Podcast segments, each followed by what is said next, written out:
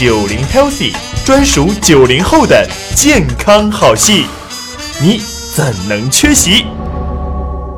好的，那么抗击疫情人人有责，但是呢，当我们每个人在家的时候，如何提升一下自己的免疫力来应对这样的疫情呢，也很重要。所以呢，有些朋友们他可能会比较着急，那我多吃点什么样的营养素能够提高我的免疫力？那我多吃这种复合的营养素，是不是就能够更有效的增强我的自体免疫呢？今天我们请燕涛老师来给我们科普一下。关于这个问题呢，我还要重新带着大家梳理一下，提升免疫力最主要的是看你的生活方式。那如果你认为这个生活方式里面就要长此以往的有个习惯就是吃维生素，嗯那我觉得这个行为习惯是错误的。啊，吃维生素不应该都是有帮助的吗？二零零四年的时候，有一项 meta 分析，就是荟萃分析啊，嗯分析了十四项随机研究实验啊，发现额外的补充维生素 A、维 C，还有维 E，包括贝塔胡萝卜素以及微量元素硒，来预防肠癌的研究啊。嗯但是最后发现，它不仅没有降低这个风险，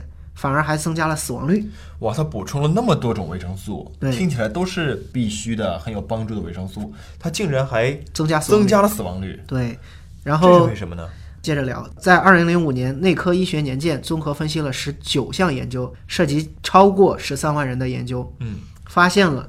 补充维生素 E 还会增加死亡率。这维生素 E 也不能乱吃，对，还有在二零一八年的时候，发表在《循环》杂志上的一项研究也很有意思。它是研究者对这个四十六年的临床研究进行了回顾性分析，嗯，涉及两百万人，随访时间长达十二年。一个惊人的发现，服用这个复合维生素，包括这个矿矿物质补剂啊，它与这个降低心血管疾病风险没有任何关系。就是你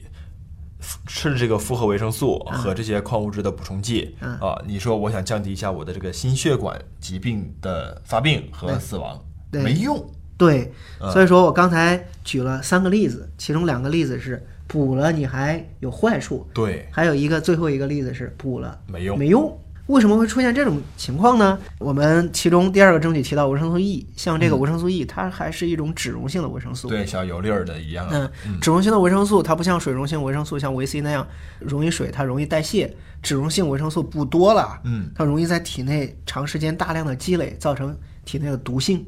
哦，所以说它的危害是显而易见的，除非医生告诉你缺啥，否则你不要自己乱补，这是非常重要的。如果这样的这个复合维生素有这么多的问题啊，那我们就得慎用了，就不能乱吃了。那我得吃什么补充维生素呀？说实话吧，《居民膳食指南》给你有答案。《居民膳食指南》指出，餐餐有蔬菜，